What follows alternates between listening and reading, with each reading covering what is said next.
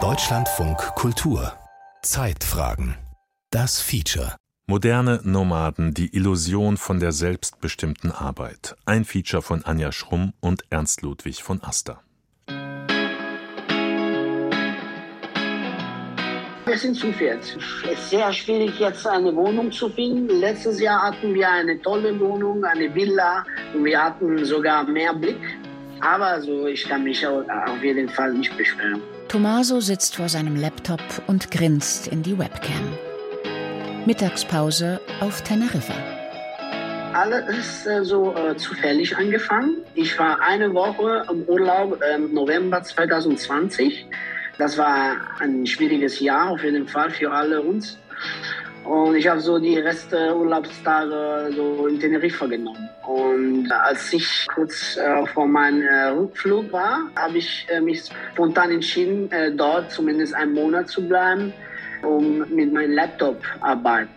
Weil es würde keinen Sinn machen, so in meiner Wohnung alleine zu sitzen. Ich habe so die Sonne genossen und so weiter. Und es gab auch viele Leute, die äh, dasselbe gemacht haben.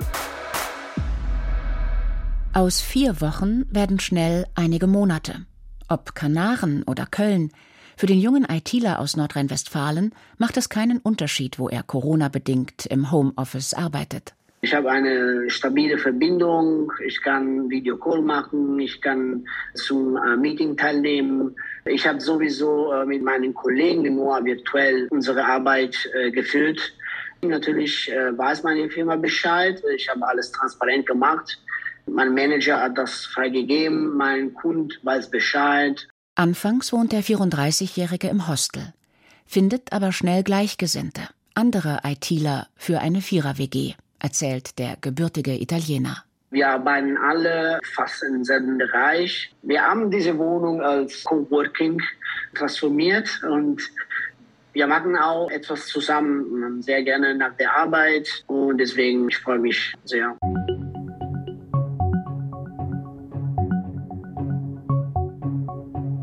Also ich bin jetzt seit ein paar Jahren an dem Thema mobiles Arbeiten, Homeoffice dran ähm, immer in Zusammenhang mit Work-Life-Balance, mit Gesundheit, mit sozialer Ungleichheit. Der Wandel der Arbeitswelt und seine sozialen Folgen beschäftigen Yvonne Lott seit Jahren. Sie forscht für das Wirtschafts- und Sozialwissenschaftliche Institut der gewerkschaftsnahen Hans-Böckler-Stiftung. Mobiles Arbeiten. Das war für die Mehrheit der Arbeitgeber lange unvorstellbar, sagt Lott. Dabei könnten bis zu 40 Prozent aller Jobs auch jenseits der Betriebsadresse erledigt werden. Die Corona-Pandemie hat diese theoretische Möglichkeit in vielen Fällen zur betrieblichen Praxis werden lassen. Es ist aber, würde ich sagen, explodiert ähm, in der Pandemie, weil natürlich auch alle wissen wollten, okay, wie gehen wir jetzt damit um? Was sollen wir eigentlich tun? Also es war halt viel mehr Suche nach Antworten und nach Handlungshinweisen, was eigentlich jetzt gemacht werden muss, um, um damit auch umzugehen mit dieser extremen Mobilität. Das habe ich wahrgenommen in den letzten zwei Jahren. Mittlerweile findet sich der Begriff mobiles Arbeiten in vielen Betriebsvereinbarungen. Er hat oft den alten Begriff Telearbeit abgelöst. Denn der bringt für alle Beteiligten etliche Verpflichtungen mit sich, ebenso wie die Bezeichnung Homeoffice wo der Arbeitgeber wirklich verpflichtet ist, eben nach Hause zu kommen, den Arbeitsplatz einzurichten, zu gucken, ob der Stuhl auch wirklich ergonomisch ist etc. Das wollen Arbeitgeber nicht, das wollen aber auch viele Beschäftigte nicht und darum ist man so auf diesem, diesem etwas vagen Begriff vom mobilen Arbeiten, hat man sich darauf geeinigt oder das ist das, was die Arbeitgeber dann eben auch oft ähm, präferieren, da ähm, das ist so ein bisschen voraussetzungslos und man weiß halt auch nicht so genau, was ist es eigentlich. Und es kann mobiles Arbeiten, ist die Arbeit von zu Hause, kann die Arbeit vom Café sein, kann die Arbeit im Park sein, kann die Arbeit im Flugzeug sein, es kann alles Mögliche sein. Am Anfang habe ich viele Leute kennengelernt. Auch beim Surfen ist ein individuelles Sport, aber äh, im Wasser ist voll von Leuten, die dieselbe Interesse haben. Deswegen ist es auch einfach neue Leute kennenzulernen. Es gibt eine riesige Community von diesen Digital Nomads. Mobiles Arbeiten auf Teneriffa. Für Tommaso fühlt sich das ein wenig wie Urlaub an, auch wenn er wegen der Zeitverschiebung schon morgens um sieben am Rechner sitzen muss. Nach seinem achtstündigen Arbeitstag bleibt genug Zeit für Unternehmungen. Inzwischen hat er auch eine Freundin. Sie stammt von Teneriffa und arbeitet im Tourismus. Ein Grund mehr, die Zelte in Köln abzubrechen und sich den digitalen Nomaden anzuschließen. Aber Tommaso schüttelt den Kopf. Aber ja, Digital Nomads bedeutet eigentlich Leute, die ihre Wohnung verlassen haben, dass ihre Standort sehr oft wechseln. Und das ist natürlich spannend, aber hat auch viele Nachteile. Von meiner Perspektive kann ich sagen, auch in meinem Fall ist es nicht so einfach, Freundschaft aufzubauen, generell. Also tief, natürlich habe ich viele Leute kennengelernt, aber etwas zu bauen, äh, Beziehungen, ist schwierig. Und deshalb hat Tommaso entschieden, und ich hoffe natürlich, dass die Lage wieder 100% Old Fashion zurückgibt. Und dann freue ich mich sehr, äh, zurück nach Deutschland zu bleiben. Und natürlich habe ich immer den Plan, ab und zu ein paar Monate hier zu verbringen, ne, wegen Wetter äh, im Winter. Äh, sonst bin ich sehr froh, in Köln zu leben.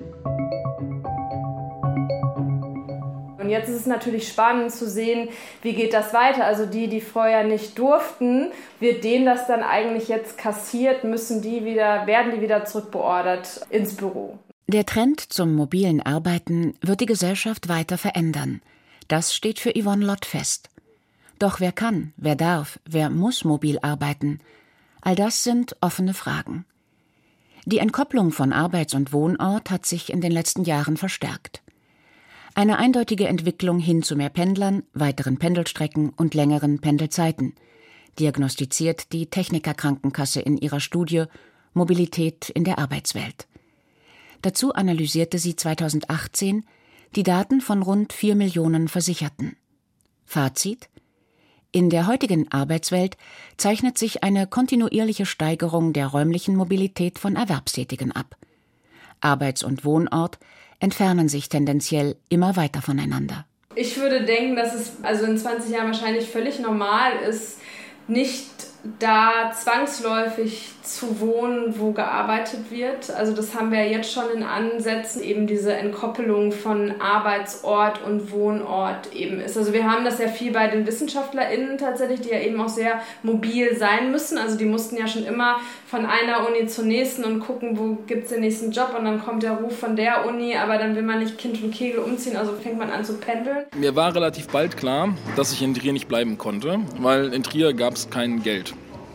Die Uni ist sehr klein. Die Projekte waren alle noch in der Antragsphase und bis die Anträge durch gewesen wären, sie sind übrigens nicht angenommen, wenn da am Ende, aber hätte ich auf die Anträge gewartet, hätte ich anderthalb Jahre warten müssen auf, auf nichts und ohne Geld. Und das wäre wär keine Perspektive gewesen, also war klar, dass ich mir was anderes suchen muss. Lukas Gomber ist Politikwissenschaftler. Politische Theorie ist sein Spezialgebiet. Schon früh steht für ihn fest, dass er an der Uni Karriere machen will und dass er dafür mobil sein muss. Ich habe mich einfach auf alles beworben, was irgendwie in Frage kam. Meine erste Stelle war in Flensburg. Ich habe mich darauf beworben, ja, weil es einfach, weil es grundsätzlich in Frage kam. Es war eine Lehrkraft für besondere Aufgaben in der Schwangerschaftsvertretung. Also das ist schlechter, schlechter kann man es nicht erwischen, was jetzt die reinen Arbeitsbedingungen angeht. Nur Lehre, keine Forschung und damit auch kein Fortschritt bei der Doktorarbeit. Dafür ein Umzug quer durch die Republik, 700 Kilometer. Seine Frau, sie ist Archäologin, zieht mit. Also meine Frau ist mit mir mitgekommen in Flensburg, weil ich da die Stelle hatte. Und das war sozusagen keine Überraschung, weil ich das immer schon gesagt hatte, ich will unbedingt Uni machen und so weit war es uns klar. Ja. Die Frage, muss man eine gewisse räumliche Flexibilität haben? Ja, die muss man haben. Die meisten Verträge für Wissenschaftler an Universitäten sind heute befristet die Verlängerungsmöglichkeiten begrenzt, die Anzahl der Lehrstühle übersichtlich. So zieht eine Karawane von Akademikern rastlos durch die Unilandschaft. Am Horizont lockt die Professur, doch der Weg dorthin ist lang und steinig. So ein Semester habe ich in, in, Flensburg gearbeitet und dann bin ich nach Göttingen, habe aber die Stelle in Flensburg nicht aufgegeben, weil meine Frau war noch in Flensburg und ähm, ich wollte außerdem auch das Team nicht im Stich lassen da und noch wenigstens ein bisschen Lehre anbieten. Also habe ich eine Viertelstelle in Flensburg gehabt und eine halbe Stelle in Göttingen und bin zwischen Göttingen und Flensburg hin und her gependelt ein halbes Jahr. das war sehr anstrengend und äh, hat mir auch, glaube ich, gezeigt, dass ich diese Pendelei auf Dauer nicht machen will. Seine Frau bekommt ein Kind, nimmt Elternzeit. Dann wird Gombers Vertrag an der Uni Göttingen nicht verlängert. Eigentlich wäre jetzt der nächste Umzug fällig gewesen. Doch Lukas Gomber und seine Frau wollen nicht mehr. Wir wollen nicht wieder neu anfangen jedes Mal. Und meine Frau hatte in Göttingen, hat sie nur sozusagen die Elternzeit verbracht und wir wussten, dass wir nach der Elternzeit eine langfristigere Perspektive brauchen. Und das war dann der ausschlaggebende Punkt, zu sagen, ja, okay, wir können nicht wieder in das, in das nächste Nest ziehen. Lukas Gomber entscheidet sich schweren Herzens gegen eine Wissenschaftskarriere. Er findet eine Stelle in Hamburg, arbeitet heute in einer Unternehmensberatung. Wir haben unsere Entscheidung nicht bereut, sagt er.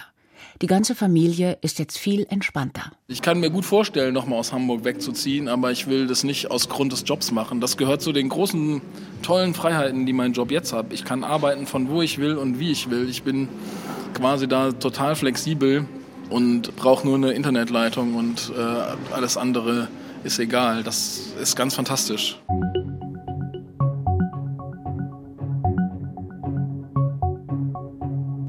Wir haben ungefähr die Hälfte der Mitarbeiter in Berlin von unseren 35, würde ich sagen. Und es gibt einen guten Teil, der von anderen Standorten aus in Deutschland arbeitet.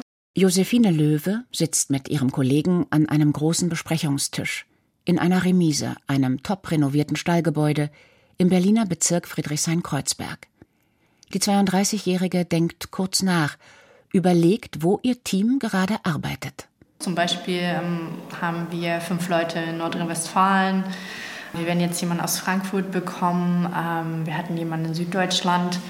Und ähm, aktuell, Stand heute, sind zwei auf den Kanaren, in Las Palmas de Gran Canaria, eine auf Teneriffa. Eine ist in Australien zeitweise, die kommt auch gebürtig daher.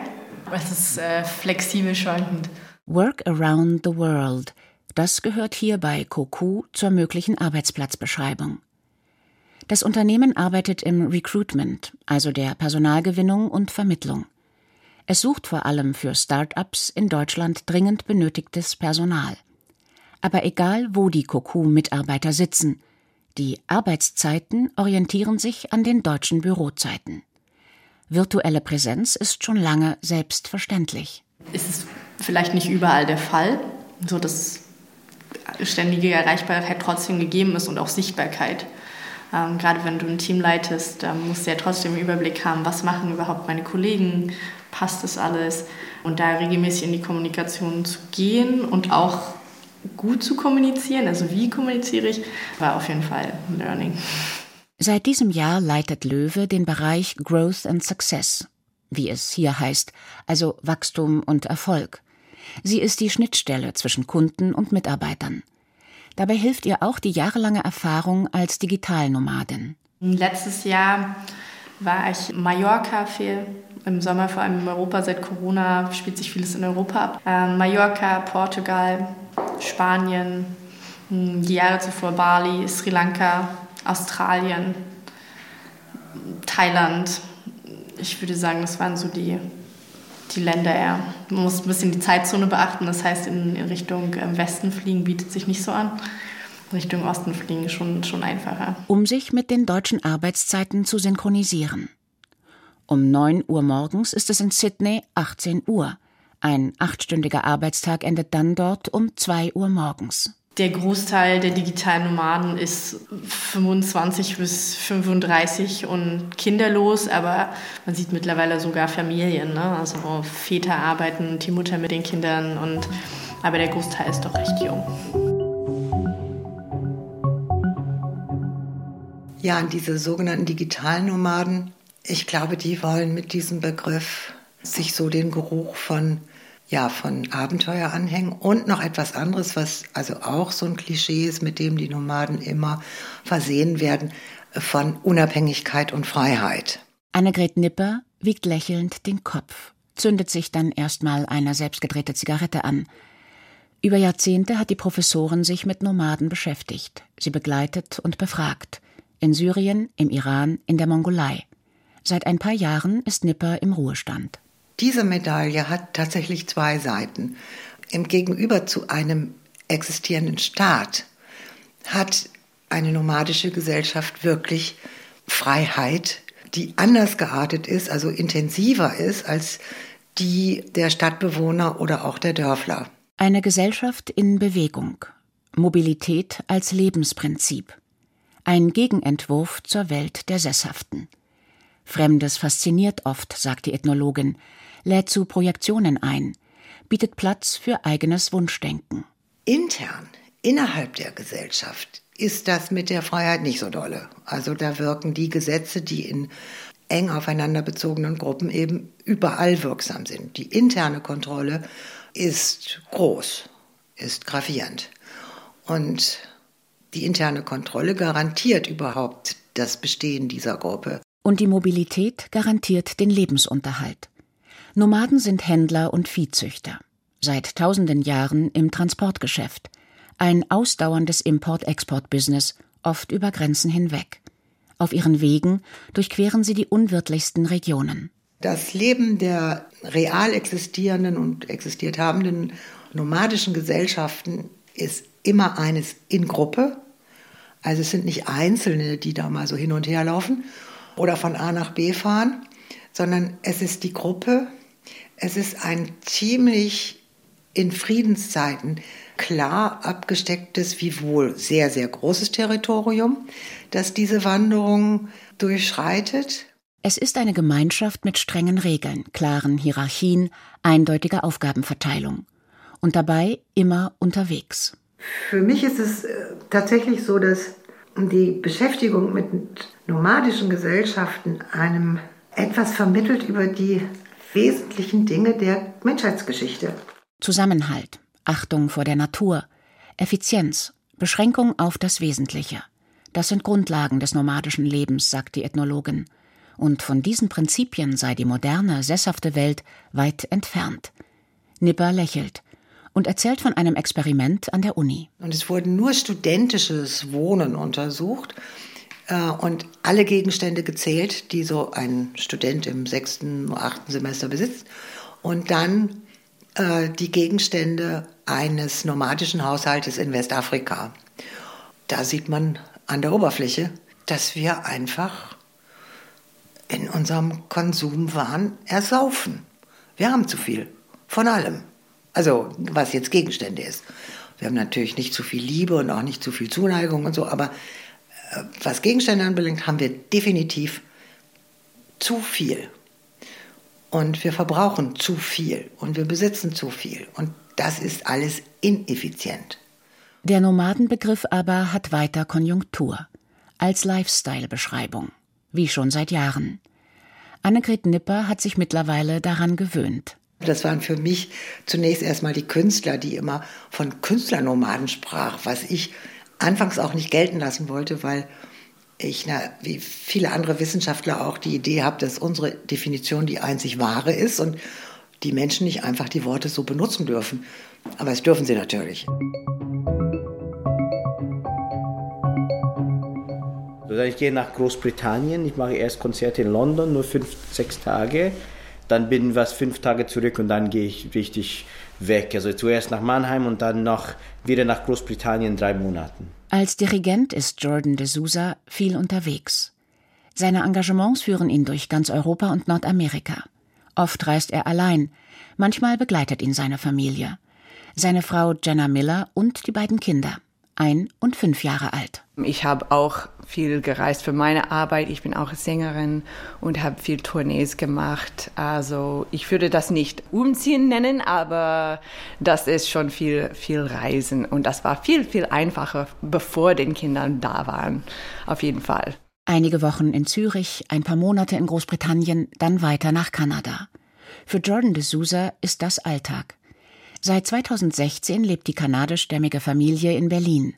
Denn die Sopranistin und der Dirigent hatten hier ein paar Jahre feste Engagements. Also für uns dann war die Entscheidung, kurz vor Corona werde meine, meinen Vertrag da abgeben und jetzt ist die Zeit, andere Angebote anzunehmen, ein bisschen als Freiberufler. Das hat natürlich Vorteile und auch gewisse Nachteile, besonders mit einer Familie. Reisen sei für ihn immer gleich, erzählt Jordan de Souza. Er habe immer einen fertig gepackten Koffer mit allem, was er brauche. Mit den Kindern, alles ist es schon kompliziert.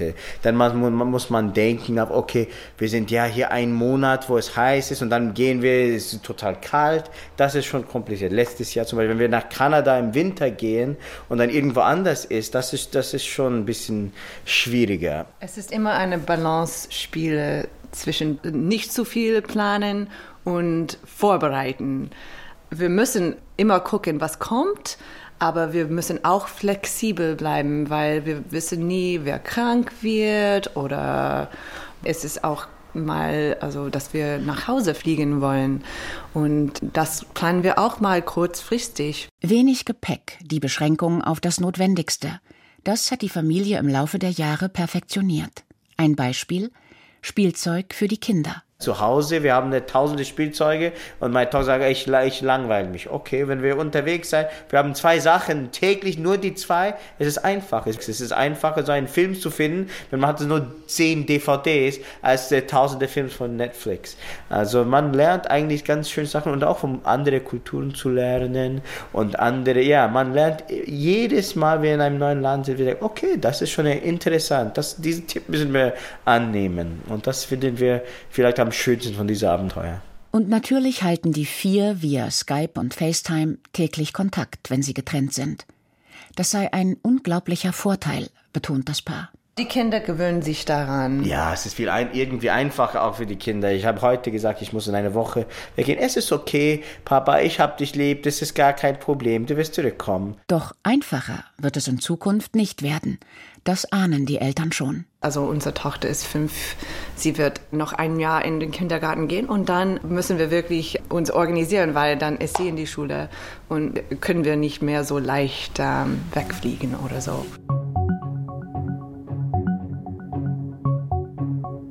Das, was wir sinnvoll finden, ist eben wirklich einen gesetzlichen Anspruch auf Arbeit von zu Hause oder meinetwegen auch Arbeit ähm, an anderen Orten. Das muss man dann eben einfach gucken. Aber wir sagen erstmal am Arbeit in erster Linie von zu Hause. In erster Linie mit dem Gleichheitsgedanken, dass eben wirklich alle prinzipiell Zugang zum Homeoffice haben. Mobiles Arbeiten für alle, rechtlich verbrieft. Das wollte Arbeitsminister Hubertus Heil ursprünglich bereits 2020 durchsetzen, sagt Yvonne Lott vom Wirtschafts- und Sozialwissenschaftlichen Institut der gewerkschaftsnahen Hans-Böckler-Stiftung. Damals blockierte das Bundeskanzleramt unter Angela Merkel den Gesetzesentwurf. Mobiles Arbeiten ja, verbriefte Rechte nein. Das war auch die Devise der Arbeitgeberverbände. Nun will der Arbeitsminister einen neuen Versuch starten. Moderne Regeln für mobiles Arbeiten in Deutschland wolle er schaffen, verkündete Heil. Ein Recht auf Homeoffice inklusive. Allerdings signalisierten die Arbeitgeberverbände erneut ihre Ablehnung. Und ein solches ähm, Gesetz, es wird dann immer gesagt, so ja, aber es gibt immer ganz viele, die können ja gar nicht von zu Hause aus arbeiten, das ist total ungerecht und darum darf es ein solches Recht auch nicht geben. Und da sagen wir so, nee, ganz im Gegenteil, ein solches Recht könnte eben auch regeln, die Kompensation für diejenigen, die nicht von zu Hause aus arbeiten können. Also es könnte zum Beispiel regeln, dass ArbeitgeberInnen verpflichtet sind, dann eben dann den Beschäftigten, die jetzt zum Beispiel am Fließband arbeiten, irgendwas anderes dafür zur Verfügung zu stellen vielleicht mehr freie Tage, vielleicht mehr Gleitzeit. Das wäre eine Möglichkeit. Eine Chance für mehr Gerechtigkeit durch einen Ausgleich für alle, die nicht am Computer oder Telefon mobil ihr Gehalt verdienen können oder von Berufswegen unterwegs sein müssen. Denn für die einen ist mobiles Arbeiten ein Privileg, für die anderen eine Plackerei. Etwa für Zehntausende Lkw-Fahrer, die tagtäglich den Warenverkehr auf Europas Straßen am Laufen halten.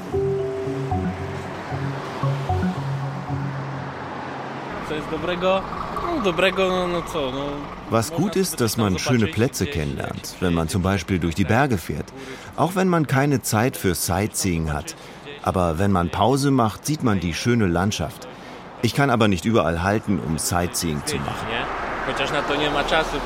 Matthäus sitzt hinter dem Steuer seines LKWs. Es ist früher Abend. Die Peitschenlampen tauchen den Rastplatz an der A4 in Polen in fahles gelbes Licht. Seite an Seite drängen sich die Lkw. In vielen Kabinen sind die Vorhänge zugezogen. Matthäus hat noch acht Minuten Pause. Der Mit-30er im dunklen Kapuzenpulli ist seit vier Tagen unterwegs, hat Möbel nach Österreich geliefert. Den Job macht er seit vier Jahren. Schlecht daran ist das Getrenntsein und auch das Gefühl zu haben, dass man ein Mensch zweiter Klasse ist. Wenn man zum Entladen kommt, ist die Haltung mancher Lagerarbeiter, warte mal, ich habe jetzt keine Zeit. Sie lassen dich warten. Und dann bist du zu spät dran für die nächste und die übernächste Lieferung. Nomaden der Autobahnen. Ein Leben auf Achse im Takt der Speditionen. Für rund eine halbe Million polnische Lkw-Fahrer ist das Alltag. In den letzten Jahren wuchs die polnische Lkw-Flotte beständig. Mittlerweile ist sie eine der größten in Europa. Jeder dritte Lkw, der heute über deutsche Autobahnen rollt, trägt ein polnisches Kennzeichen. Hinterm Steuer sitzen polnische, belarussische oder ukrainische Fahrer, die häufig zu Dumpinglöhnen arbeiten müssen. Matthäus weiß, er hat es noch gut getroffen. Er fährt vor allem an Wochentagen und ist Sonnabend und Sonntag meist zu Hause. Und ist nicht wochenlang unterwegs, wie viele seiner Kollegen. Und trotzdem. Ich denke, viele Fahrer würden zustimmen, dass wir besser behandelt werden wollen in den Lager- und Lieferhallen. Wir würden dort zum Beispiel gerne duschen. Es gibt einige Firmen, bei denen kann man das WC benutzen, duschen oder übernachten. Aber es gibt auch sehr viele, die uns einfach schnell wieder loswerden wollen. Und das macht unser Leben anstrengend. Stress auf der Straße, Stress in den Pausen. Anna Kusnin kennt die Sorgen der Trucker. Sie arbeitet für Truckers Life, eine polnische Stiftung, die sich zum Ziel gesetzt hat, das Leben der Lkw-Fahrer und Fahrerinnen zu verbessern. Eigentlich sollten sie dann nach, nachher nach Hause fahren und dürfen nicht im LKW schlafen, aber wir wissen das, das ist nicht zu überprüfen. Sie schlafen dort, weil sie keine andere Möglichkeit haben oder die Infrastruktur ist auch nicht so, dass man gleich vor Ort, man findet nicht Parkplatz. Wie sollte man Parkplatz und Hotel noch finden? Anna Kusnin schüttelt den Kopf. Jeden Abend an einem anderen Ort, ohne die vertraute Umgebung, überfüllte Parkplätze, ständiger Lkw-Lärm. Ich kann mir das nicht vorstellen. Ich mache meine Arbeit, komme nach Hause und ich weiß, ich kann dort Tee trinken, schnell duschen, ich kann mich aufs Sofa setzen und mich entspannen. Was habe ich für einen Stress? Ich kann sagen jetzt dann null. Aber bei den Berufskraftfahrern und Fahrerinnen ist gerade umgekehrt. Erst dann, wenn sie Pause anfangen, wo die Zeit für sie sein sollte, wo sie sich erholen sollen, dann fängt der Stress. Dann bekommen sie richtig Bauchweh. In der Remise in Friedrichshain koordiniert Josephine Löwe die Arbeit ihrer Kollegen und Kolleginnen in Berlin und weltweit. Vor kurzem ist sie aus Thailand zurückgekommen. Einen Monat arbeiten, einen Monat Urlaub. Das war dort ihre persönliche Work-Life-Balance. Ich würde sagen, der Antrieb hat sich definitiv verändert. Und ich selber reflektiere, glaube ich, auch alle sechs Monate oder bis einem Jahr, wo stehe ich überhaupt, möchte ich das noch so durchführen, ist das noch der Lebensstil, der mir gefällt. Ähm, gibt ja diverse Faktoren, die darauf spielen, zum Beispiel Beziehungen verändern das Thema, ne? Ähm, Beziehungen, die es vor zwei Jahren noch nicht gab. Auch ihre Aufgabe ist nun eine andere. Growth and Success, Wachstum und Erfolg. Kunden- und Mitarbeiterbindung in einem wachsenden Unternehmen. Vor allem der Kontakt zu den Mitarbeitern, die nicht vor Ort sind, muss intensiv gepflegt werden, weiß Löwe. Ein kollegiales, faires Miteinander über Zeitzonen hinweg unter Berücksichtigung der individuellen Standorte und Standpunkte. Kein ganz leichtes Unterfangen. Wenn ich hier vor Ort in Berlin ein BVG-Ticket und eine Urban Sports Mitgliedschaft bekomme, was bekomme ich denn, wenn ich in NRW sitze oder in Las Palmas? Also Bedingungen zu schaffen, bei denen sich alle abgeholt fühlen, ist schwieriger in so einem Hybridmodell. Ich weiß nicht genau, wo es hinführt. Also ich habe auch das Gefühl, vieles führt zurück zum Büro aktuell. Viele haben Lust, wieder aus ihrem Homeoffice rauszukommen und sich mehr auszutauschen. Viele haben sich aber auch Strukturen mittlerweile aufgebaut, zu Hause und wollen gar nicht mehr zurück. Ich bin gespannt, also ich glaube 100 Prozent ins Büro wird niemand mehr zurückgehen. Moderne Nomaden, die Illusion von der selbstbestimmten Arbeit. Das war ein Feature von Anja Schrumm und Ernst Ludwig von Aster. Sie hörten eine Wiederholung vom April dieses Jahres. Es sprachen Julia Mohn und Heino Rindler, die Technik hatte Hermann Leppich, Regie Stefanie Lasey, Redaktion Franziska Rattay.